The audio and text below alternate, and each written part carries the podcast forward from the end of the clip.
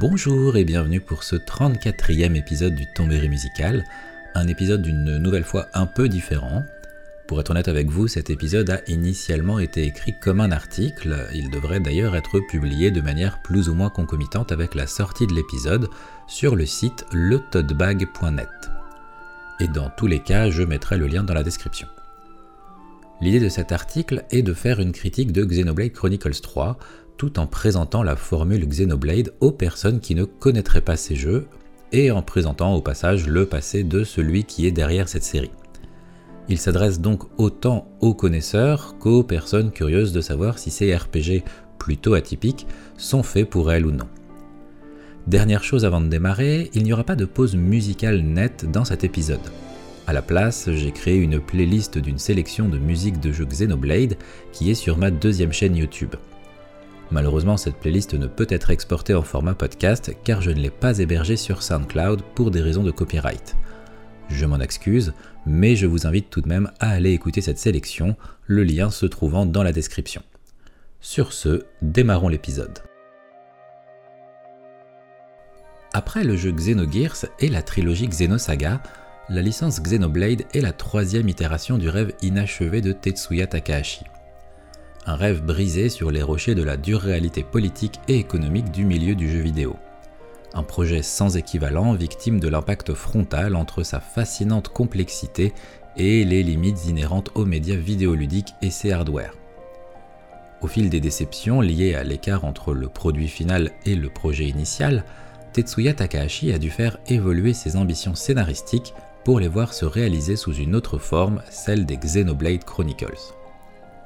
Moins riche, moins ambitieux, moins révolutionnaire que dans sa forme originelle, le rêve de Tetsuya Takahashi, finalement réalisé au travers des jeux Xenoblade, n'en demeure pas moins hors norme, unique et remarquable. À une époque où les jeux à gros budget optent pour la sécurité au prix d'une sensation parfois de déjà-vu et d'une écriture pas toujours mémorable, il y a fort heureusement des exceptions, la trilogie Xenoblade se part d'une identité forte aboutissant à une œuvre clivante. Il n'existe bien évidemment aucune œuvre vidéoludique faisant l'unanimité, chaque jeu possède ses amateurs, ses fans inconditionnels et ses personnes réfractaires. Mais quand il s'agit de Xenoblade Chronicles, la ferveur de ses admirateurs n'a d'égal que la véhémence de ses détracteurs. Les jeux Xenoblade, par leur identité singulière, sont des créations fortement imparfaites, dont les défauts sont aussi éclatants que les qualités.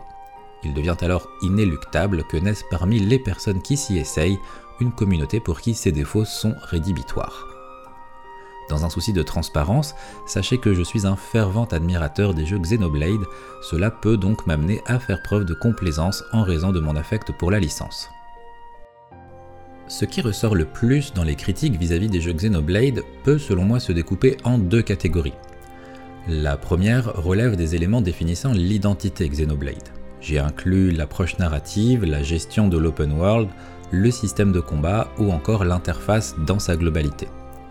On peut aimer ou ne pas du tout accrocher. Pour certains, il s'agit de qualité, pour d'autres de défaut, et la perception sur ces points est purement subjective. La deuxième catégorie est pour moi la plus problématique et la plus difficilement défendable. J'y inclus le chara-design de certains personnages, surtout dans Xenoblade Chronicles 2, qui cèdent au fanservice malsain dont la japanimation est malheureusement coutumière. Autre point dans cette catégorie, l'attrait inexplicable des développeurs pour les phrases contextuelles répétées en boucle durant les combats et à chaque ramassage d'objets tout au long d'une aventure pouvant durer une centaine d'heures. Conscient de ces écarts, je reconnais avoir dû avaler parfois quelques couleuvres au fil des jeux. Et a posteriori, je ne regrette rien, car si j'écris cet article, ce podcast aujourd'hui, c'est pour extérioriser un ressenti profondément positif après avoir clôturé cette trilogie. Mais trêve d'une introduction à la fois trop longue et qui a probablement déjà rebuté nombre d'auditeurs et auditrices à l'idée de découvrir ce qu'est réellement l'expérience Xenoblade Chronicles. Il est temps de rentrer dans le vif du sujet. La tâche ne sera pas aisée, car mon but premier est de m'adresser aux personnes qui ne connaissent pas cette licence. Or, sa plus grande force se trouve dans ces moments de bascule que j'appelle Takahashi Time, où toutes nos certitudes sur les jeux volent en éclats. Trop en dire serait vous gâcher toute possibilité de vivre un jour ces moments, ne pas en parler serait ne pas attiser votre curiosité sur cette part primordiale de l'identité des jeux Xeno, Xenogears, Xenosaga, Xenoblade. Ne vous attendez pas pour autant à un développement exhaustif sur ces titres, tant il y a à dire, à analyser et à débattre. Pour ce qui est de Xenogears et Xenosaga, je vous renvoie donc à l'excellent livre de Charles Declerc paru chez Third Edition et dont vous trouverez le lien dans la description. Quant à moi, je vais exorciser ce trop plein d'émotions au sortir de Xenoblade Chronicles 3 avec cet épisode. Ce jeu sera donc le sujet principal de l'émission, et c'est au travers de son prisme que j'aborderai Xenoblade Chronicles 1 et 2. Mais avant toute chose, laissez-moi vous présenter quelqu'un. Pour comprendre pleinement le contexte des Xenoblade Chronicles, il m'apparaît intéressant d'aborder la carrière de celui à qui l'on doit ses caractéristiques particulières, Monsieur Tetsuya Takahashi. Né en 1966 à Shizuoka, il est très tôt fasciné et intrigué par le concept de religion. En parallèle, son imaginaire se développe sous l'égide de la japanimation et notamment de ses emblématiques mechas, les gros robots le plus souvent pilotés par des humains mais aussi de la science-fiction avec sa découverte des ouvrages d'Isaac Asimov ou Arthur C. Clarke. Son premier job dans l'industrie du jeu vidéo, il le trouve en tant que graphiste pour Falcom sur le jeu Sorcerian. Puis il rejoint Square et participe au développement de Final Fantasy IV, V et VI. Il y fait la rencontre de Kaori Tanaka, connu aussi sous le pseudonyme Soraya Saga.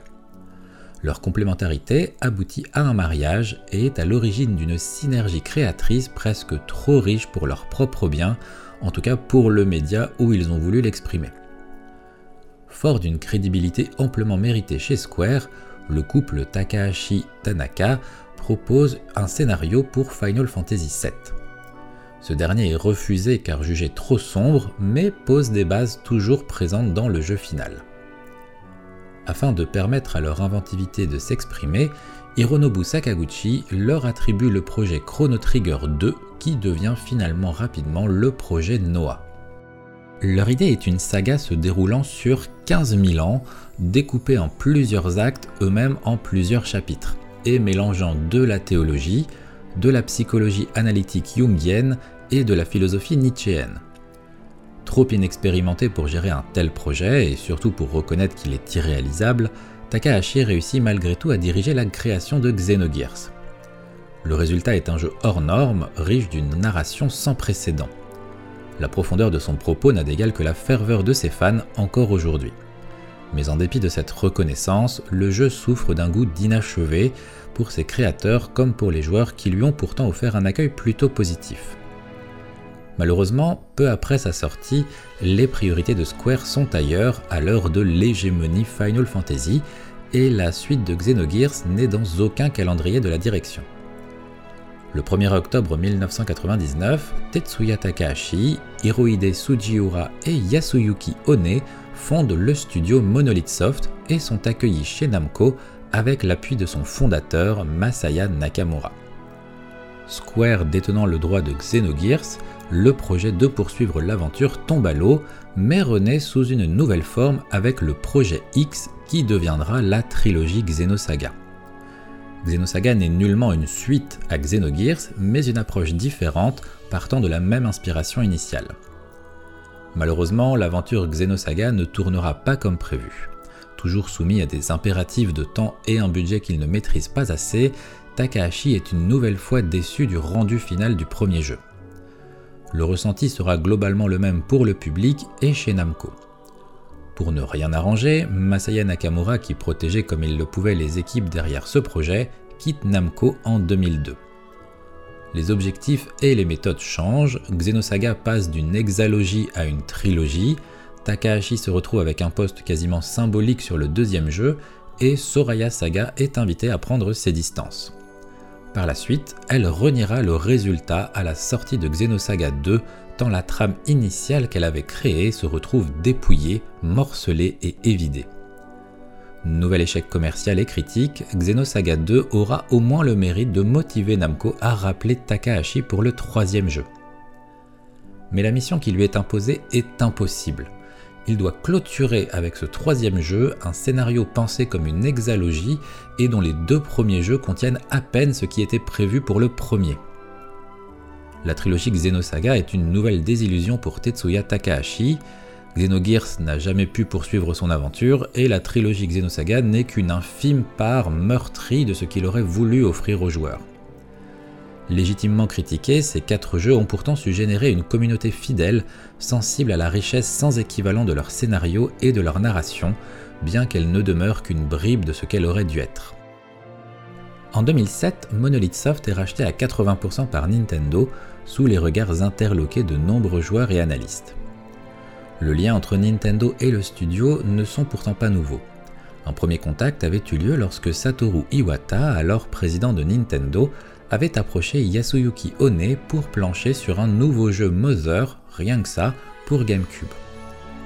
Cela ne se fera malheureusement pas, mais de la collaboration entre Monolith et Nintendo naîtront les deux jeux Batten Kaitos sur GameCube et Disaster Day of Crisis sur Wii. Tetsuya Takahashi est quant à lui affecté à un jeu destiné à la Nintendo DS, Soma Bringer.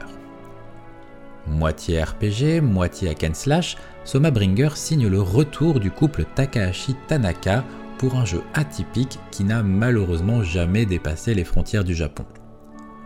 Il est malgré tout l'amorce d'un projet plus grand que Nintendo a en tête, s'offrir une licence symbolique de JRPG pour ses consoles de salon, comme PlayStation a pu le faire avec les Final Fantasy depuis le 7.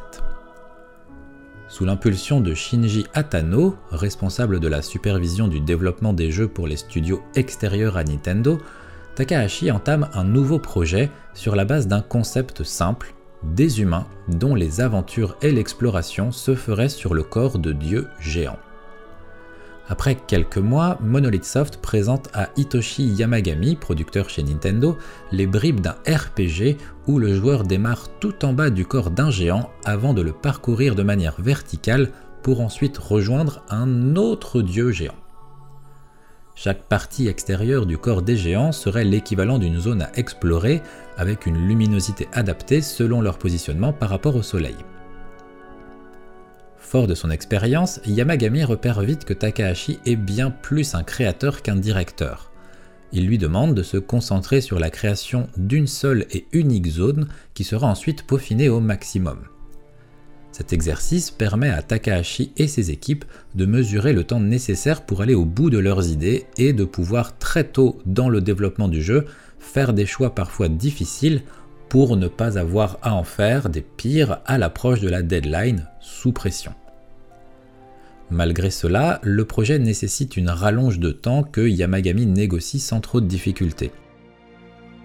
En comprenant les forces et les faiblesses de Tetsuya Takahashi, Hitoshi Yamagami a su cadrer les envolées du créateur pour permettre au projet Xenoblade de ne pas souffrir du même destin que Xenogears ou Xenosaga. Et si le résultat final peut paraître en deçà de ses premiers titres en termes de grandeur et de richesse scénaristique, il n'en demeure pas moins tout en haut du panier des JRPG sur ce domaine. Sorti en 2010 sur Wii, Xenoblade Chronicles est devenu le fer de lance d'une licence singulière, tirant avec brio son épingle du jeu parmi les JRPG de son époque. Il peut se targuer d'être devenu un nouveau parangon du genre en signant au passage le retour triomphant de Nintendo dans ce domaine.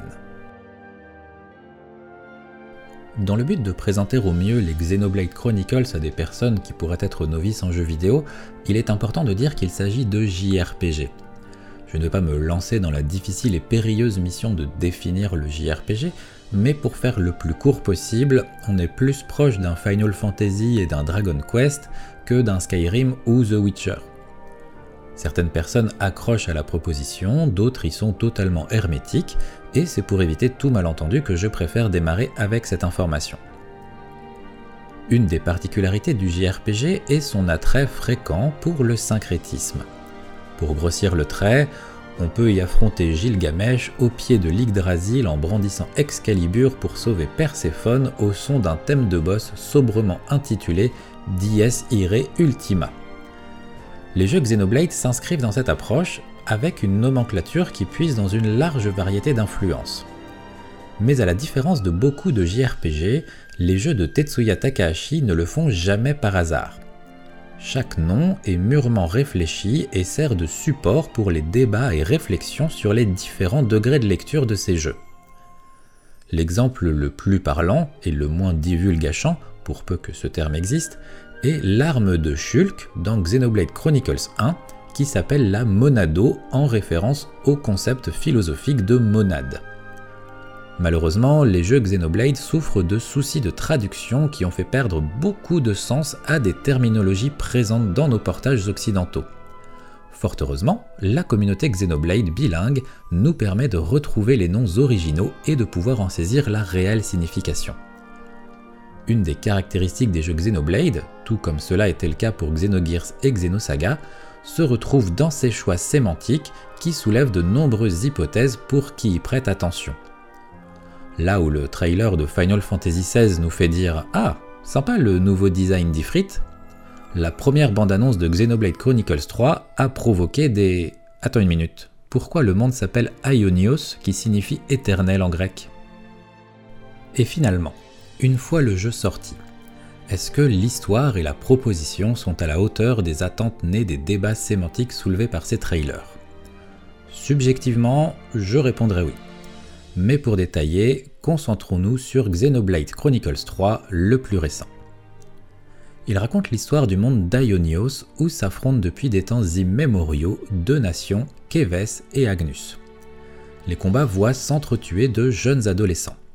Chaque soldat tué redonne de l'énergie à la Flame Clock de la colonie ennemie qui prolonge la vie de ses unités. Cependant, à leur dixième année de vie, les jeunes soldats meurent inéluctablement, célébrés dans une cérémonie appelée le Grand Retour. Semblant venir au monde vers l'âge de 10 ans, chaque humain d'Aionios ne peut donc espérer vivre que de 10 à 20 ans, sans échappatoire, si ce n'est mourir au combat. Tuer pour vivre, vivre pour tuer, voilà le seul destin offert par Aionios à ses habitants. Nous y incarnons Noah, soldat de Keves et passeur. Son rôle est donc autant de combattre et tuer les soldats d'Agnus que d'accompagner au son de sa flûte les âmes des victimes de la guerre. Cette triste routine va être bouleversée quand Noah et son équipe vont rencontrer leur équivalent côté Agnus mené par une certaine Mio. Obligés de faire équipe, les membres du groupe nouvellement formé s'élancent dans une aventure aux allures de voyage initiatique. Leur fuite survivaliste devient au fil de leur découverte une quête existentielle dépassant largement leurs conditions humaines pour révéler le sens d'un monde qui en semblait dépourvu. Xenoblade Chronicles 3, tout comme ses prédécesseurs, ne déroge pas à la règle des jeux dirigés par Tetsuya Takahashi. Nous partons d'une quête à échelle humaine pour aboutir à une réflexion bien plus large, pouvant mélanger du gnosticisme, de la théologie, des sujets tirés de la psychologie analytique de Jung, de la philosophie platonicienne, voire nietzschéenne. Dans Xenoblade Chronicles 3, Jung a d'ailleurs une nouvelle fois la part belle, tout comme dans Xenogears et Xenosaga avec son concept d'Ouroboros. Ce n'est pas un spoil, c'est dans les trailers. Et vu que Persona est mon autre licence de JRPG préférée, j'en conclus que je suis inconsciemment client des jeux développant le concept d'individuation. Les jeux Xenoblade Chronicles répondent à une narration résolument shonen à tendance neketsu, donc, si vous êtes réfractaire au Deus Ex Machina motivationnel du pouvoir de l'amitié qui permet de se transcender quand tout semblait perdu, vous risquez de souffler du nez pendant votre partie. Cependant, cela s'inscrit dans une œuvre au degré de lecture résolument plus riche et profond que la quasi-totalité des médias utilisant ces ressorts scénaristiques. Le résultat est un grand écart narratif unique que je trouve pour ma part fascinant. Je vous parlais plus haut du fameux Takahashi Time, ce moment de bascule où les certitudes du héros et des joueurs s'effritent alors que le jeu révèle tout un, voire deux ou trois degrés de lecture supplémentaires, renversant totalement notre interprétation de l'œuvre à laquelle nous jouons. Très marqué et marquant dans Xenoblade Chronicles 1 et 2, ce Takahashi Time est décliné dans le troisième opus d'une manière différente. Xenoblade Chronicles 3 révèle ses thématiques bien plus progressivement au fil de l'aventure et offre aux joueurs la possibilité de mesurer pleinement la signification de certains événements, certains actes, certaines paroles, sans avoir à les revivre a posteriori une fois le voile levé. Cette démarcation est un parti pris osé qui plaît ou déplaît parmi les admirateurs de la série. Xenoblade Chronicles 3 n'est pas dépourvu pour autant de retournements de situation qui vous laissent la bouche grande ouverte et les yeux humides devant votre télé. Et les personnes qui ont joué au jeu savent très bien à quoi je fais allusion. Autre différence par rapport à ses prédécesseurs, Xenoblade Chronicles 3 est, dans son interprétation, résolument moins cryptique et plus politique que les précédents jeux. Sans s'affranchir de ses inspirations théologiques platoniciennes et jungiennes, son message laissé à ses joueurs et joueuses est imprégné d'importantes thématiques plus que d'actualité. La narration de Xenoblade Chronicles 3 est bien plus maîtrisée que dans les jeux précédents.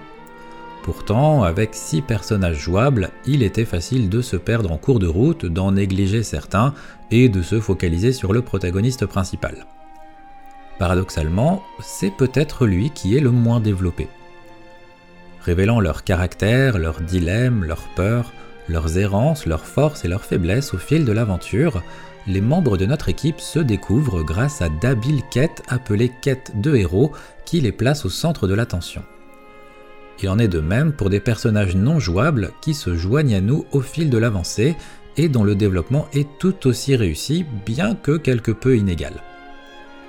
Attention cependant, les quêtes de héros se divisent en deux parties, et si la première s'inscrit le plus souvent dans l'avancée de la quête principale, la seconde se débloque tard dans le jeu après la réalisation de certaines autres quêtes ou certaines conditions. Il revient aux joueurs d'être assez curieux et complétionnistes pour les obtenir et bénéficier de l'histoire complète des personnages afin de les apprécier dans leur exhaustivité. Cet effort est appréciable après deux opus où le développement des héros était beaucoup moins égalitaire et surtout moins bien rythmé.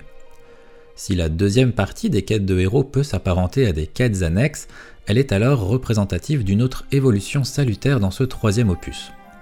Les quêtes secondaires y sont bien mieux écrites que dans le 1 et le 2, où leur intérêt était parfois limité. Évidemment, le jeu n'évite pas certaines errances, et je n'ai qu'à dire le mot pomme de terre pour les initiés, mais il est bien plus facile d'être motivé et intéressé par les missions subsidiaires proposées. Là où le bas blesse, c'est chez les antagonistes de Xenoblade Chronicles 3. Dénommés Mobius, ils sont plus d'une vingtaine et leur motivation est bien souvent creuse. Ce n'est bien sûr pas le cas de tous et certains tirent leur épingle du jeu. D'ailleurs, l'un des antagonistes principaux du jeu est peut-être le mieux écrit de toute la série. Mais après des ennemis fascinants comme Metal Face dans le premier jeu ou Jean dans le deuxième, on signerait volontiers pour moins de boss et plus de profondeur.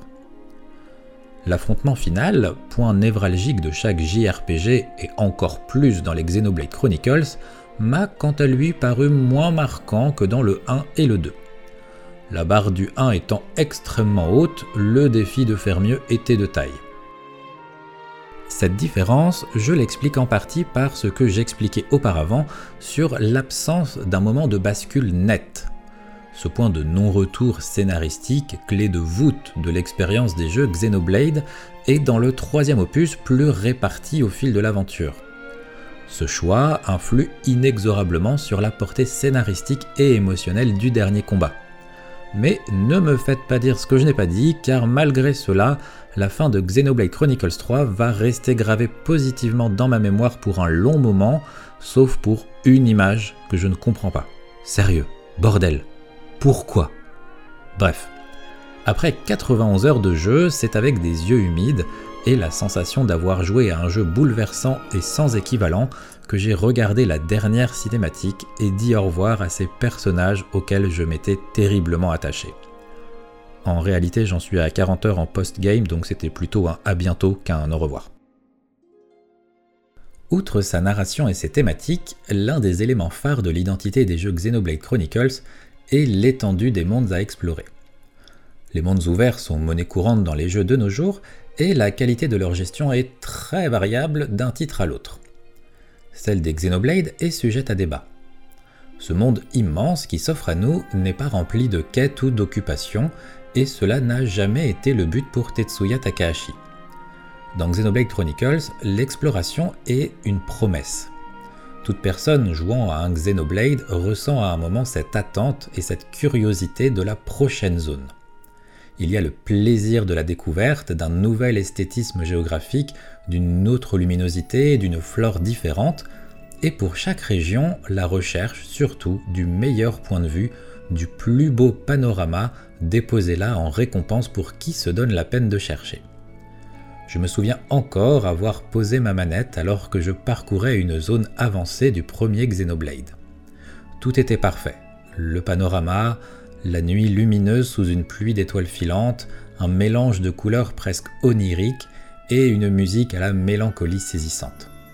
Très peu de jeux m'ont fait poser ma manette juste pour apprécier le moment et le paysage offert, hors cinématique. Dans Xenoblade Chronicles 1, nos héros gravissent le corps d'un géant dont la jambe, le bassin, le dos ou la nuque sont autant de nouvelles régions.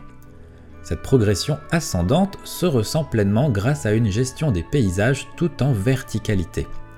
On ne peut pas s'empêcher de regarder vers le haut en parcourant la plaine de Gore, on est stupéfait par ce décor qui semble s'étendre à l'infini.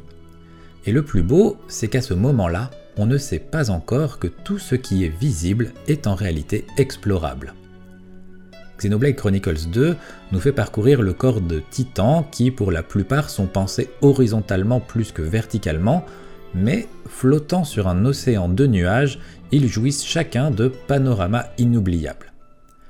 Xenoblade Chronicles 3 est un mélange des deux et sa jaquette nous le fait comprendre en laissant apparaître l'épée de Mekonis du premier jeu et le titan Uraya du second. À chaque nouvelle zone, votre carte est vierge. Ici, point de cartographe à la Hollow Knight ou de carte toute prête à récupérer comme dans Elden Ring. Votre carte ne révèle que les zones parcourues. À vous de prendre vos jambes, des bonnes chaussures et c'est parti pour tout révéler à la force de vos mollets.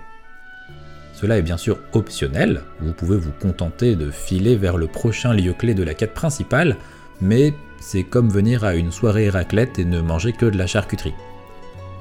Xenoblade Chronicles vous incite parfois à parcourir son monde avec ses quêtes annexes, mais rien ne vous y oblige. Parmi ces quêtes se trouve un système de livraison d'items à trouver au petit bonheur la chance parmi les milliers d'objets disséminés partout sur la carte, afin d'éveiller notre passion pour la cartographie. Tant qu'on y est, évoquons la gestion des items et de l'argent dans les Xenoblade Chronicles, qui est la mécanique qui paraît la plus bâclée et laissée pour compte. La gestion du monde ouvert dans Xenoblade Chronicles est souvent l'objet de débats. Pour ma part, l'absence de récompenses tangibles ou d'incitation scénaristique franche à parcourir ces vastes terres n'est pas un défaut. En lançant un jeu Xenoblade Chronicles, je signe pour une exploration que je perçois comme de la randonnée vidéoludique. Je m'évade dans sa beauté et son étendue. Je me perds dans ses recoins et ses chemins alambiqués pour trouver le point le plus haut et faire une capture d'écran. Ces mondes ne sont peut-être pas remplis de points d'interrogation et de villages, mais ils sont organiques et vivants. Leur faune est multiple, omniprésente, et semble vivre sa vie sans que nous ne soyons au centre de toutes les attentions.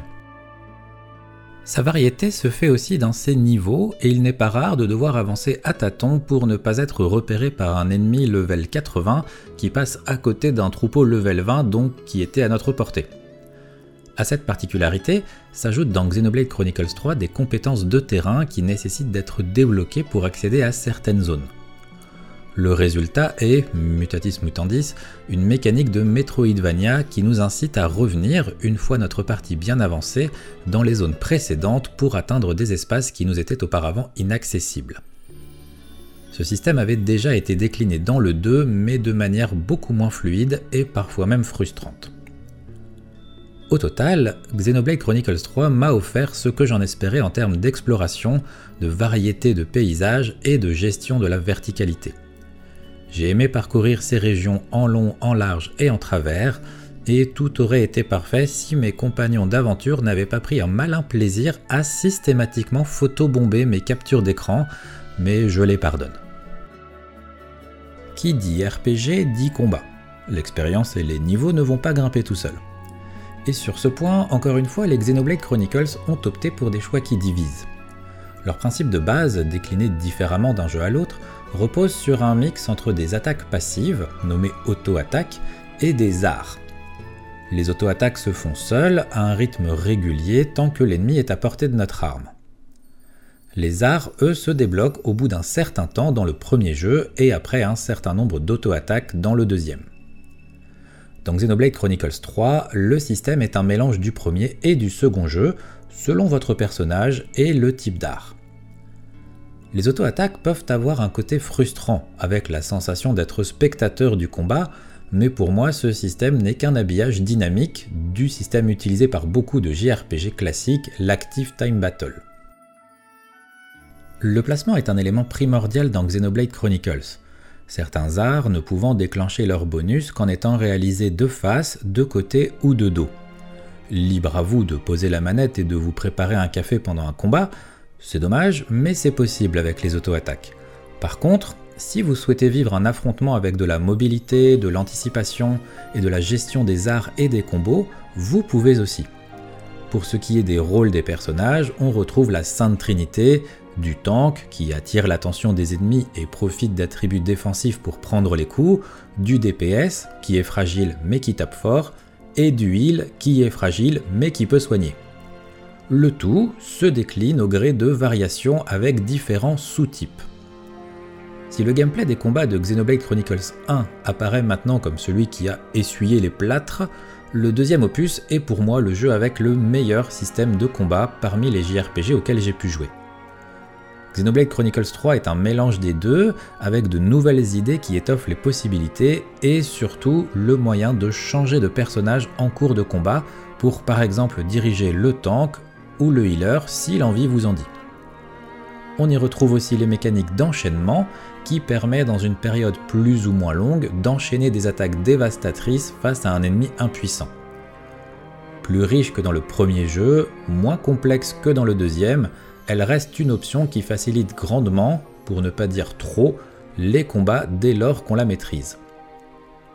Sans être au niveau de celui du 2, les combats de Xenoblade Chronicles 3 offrent une liberté et une palette de possibilités qui méritent d'être saluées.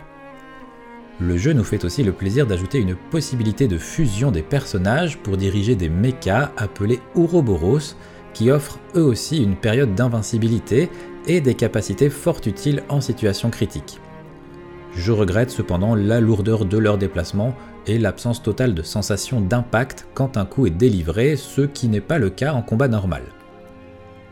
Toutes ces mécaniques, et bien d'autres que je n'ai pas présentées, s'apprennent au fil du jeu via des tutoriels, clairs dans le 3, plutôt bâclés dans le 2, qui vous sont délivrés presque tout au long de votre périple. Les jeux Xenoblade possèdent tellement de mécaniques qu'il n'est pas rare d'en apprendre de nouvelles après 40 heures de jeu, là où la quasi-totalité des jeux vidéo sont déjà dans leur rythme de croisière. On aime ou pas, les deux sont justifiés. Élément primordial que je n'avais pas précisé, les jeux Xenoblade ne fonctionnent pas sur un système de combat aléatoire. Ici, seuls les ennemis visibles peuvent vous attaquer s'ils vous repèrent et que votre niveau n'est pas trop haut. Et en parlant de niveau, il n'est quasiment jamais nécessaire de farmer pour pouvoir avancer dans l'aventure. Nul besoin de tourner en rond dans la même zone à combattre les mêmes ennemis en boucle, Xenoblade Chronicles offre bien assez de combats en cours de route et de gains via ses quêtes pour éviter cela. Et si ça ne suffit pas, vous pouvez toujours utiliser une option d'expérience bonus dans une zone de repos.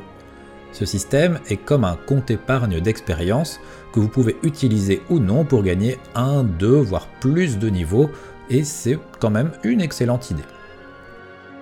En reprenant les bonnes idées du 1 et du 2, en se séparant des mauvaises, comme le terrible système de gacha pour espérer récupérer des lames dans le 2, et en proposant par contre de nouvelles mécaniques bien pensées, les combats de Xenoblade Chronicles 3 sont à mon goût une réussite. Après la mécanique des visions du 1, les orbes du 2, l'interlink et les Ouroboros sont la signature de ce troisième opus pour ne pas lasser les habitués. On peut malgré tout critiquer certains boss et surtout certains monstres uniques qui, malgré leurs noms géniaux, sont des sacs à PV aboutissant à des phases de combat bien trop longues. Le jeu souffre aussi d'une lisibilité parfois grotesque en combat, surtout avec la présence de 6 personnages. Cela peut se corriger partiellement par les options d'affichage, mais il reste quand même du travail à faire sur ce point. Novateur, unique, mais imparfait, le système de combat des Xenoblade Chronicles divise les joueurs. Les qualités et les défauts qui ressortent des discussions sont légitimes et chacun peut voir sa balance pencher d'un côté ou de l'autre. À l'image de la narration et de la gestion de l'open world, les combats sont un sujet de plus qui par leur unicité divise les joueurs. Il est légitime d'aimer ou de ne pas accrocher, et hormis via des vidéos de gameplay, il est impossible de se faire un avis préalable. Mais s'il y a un point qui met tout le monde d'accord, c'est bien les musiques de Xenoblade Chronicles. La liste des compositeurs et compositrices ayant participé est aussi prestigieuse qu'impressionnante. On peut citer Yoko Shimomura pour le premier jeu, à qui l'on doit certains des morceaux les plus emblématiques de Street Fighter 2, qui nous a offert les bandes-sons de Super Mario RPG, Legend of Mana, les Kingdom Hearts ou Final Fantasy XV. Manami Kiyota, présente sur les trois jeux, Kenji Hiramatsu et Mariam Abunasser qui arrivent à partir de Xenoblade Chronicles 2, le groupe Ace, présent depuis le début et qui signe en grande partie l'identité musicale et surtout le côté rock des jeux Xenoblade, et bien sûr Yasunori Mitsuda, lui qui avait signé les compositions musicales de Xenogears et du premier Xenosaga, qui revient lui aussi à partir du deuxième jeu, signant son retour dans un projet de Takahashi après une dernière coopération sur Soma Bringer. Si jamais vous ne connaissez pas Yasunori Mitsuda, c'est celui derrière les musiques de Chrono Trigger, Chrono Cross et beaucoup d'autres jeux que je ne vais pas lister ici. Les jeux Xenoblade se distinguent par des thèmes de région, proposant une version de jour et une de nuit souvent plus lente et plus mélancolique. Les thèmes de combat sont aussi des morceaux de génie qui participent énormément à l'implication émotionnelle et motivationnelle manette en main. La bande-son d'un jeu Xenoblade Chronicles regroupe plus d'une centaine de morceaux par jeu pour plusieurs dizaines d'heures d'écoute. Il m'est impossible de ne pas être dithyrambique sur ces musiques qui sont pour moi des chefs-d'œuvre il y a une poésie, une douceur, une sensibilité folle qui se dégage des thèmes des différentes régions. Tantôt délicates, tantôt entraînantes, parfois guillerettes ou mélancoliques, ces musiques ont un impact majeur sur l'expérience de jeu.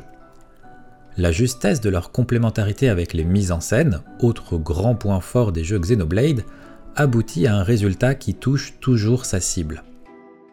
Certaines musiques du premier jeu, telles que Engage the Enemy, Mechanical Rhythm ou le thème de la plaine de Gore, peuvent résonner dans la tête de n'importe qui ayant joué au jeu à leur simple évocation. Xenoblade Chronicles 2 possède, selon moi, les thèmes de région les plus réussis et les plus marquants, mais les premières notes du marais Satorl ou de la mer d'Eris, de nuit surtout, réveillent de doux souvenirs engrammés dans mon esprit. Xenoblade Chronicles 3 n'est pas en reste sur ce sujet et c'est avec une grande impatience qu'est attendue la sortie de sa bande-son officielle. J'ai malheureusement tiqué sur plusieurs points de son sound design. Outre les personnages qui parlent beaucoup trop durant l'exploration à chaque objet ramassé ou durant et après les combats, je trouve dommage que le thème du menu vienne casser l'ambiance que certains thèmes de région essayaient d'instaurer. J'espère aussi une mise à jour permettant d'activer ou non la musique spéciale des enchaînements en combat qui parfois détonne beaucoup trop avec le thème du boss que l'on est en train de combattre, faisant parfois retomber comme un soufflet toute l'intensité émotionnelle que le jeu mettait en place. Hormis ces critiques, je ne peux que saluer une nouvelle masterclass musicale qui ne déçoit pas, alors que les attentes nées de la qualité des opus précédents étaient on ne plus hautes.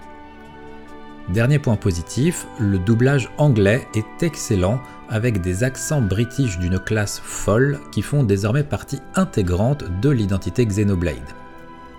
A noter dans le troisième opus l'excellente performance de Harry McIntyre pour le doublage de Noah, mais aussi de Aimee Fionn Edwards qui double Mio et qui était déjà époustouflante dans le rôle de Rani dans Elden Ring. Au terme de ces trois aventures, c'est avec difficulté que je ferme la page Xenoblade Chronicles et la rédaction de cet article avait pour but de m'y aider. Profondément touché par leurs propositions, je ne peux pour autant nier la plupart des griefs qui leur sont opposés. Aussi uniques qu'imparfaits, les Xenoblade Chronicles ne sont pas faits pour tout le monde et il m'est impossible, malgré mon appréciation à leur égard, de les recommander les yeux fermés. Un jeu Xenoblade, c'est comme une randonnée de 80 heures durant laquelle on trébuche sur un caillou qui se révèle après décapage être l'extrémité d'une pyramide métaphorique. On se met à creuser pour en apprendre plus au fil de notre marche, animé par le besoin impérieux de savoir la vraie signification de tout cela.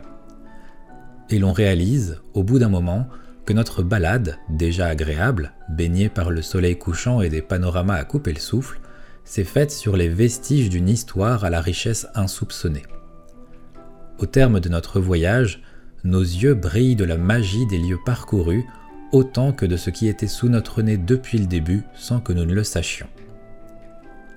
Alors que je ferme la page Xenoblade, je ne peux que remercier Monolith Soft pour le souvenir chaud, douillet et réconfortant qu'il me reste de chaque heure passée dans l'univers qu'ils ont créé.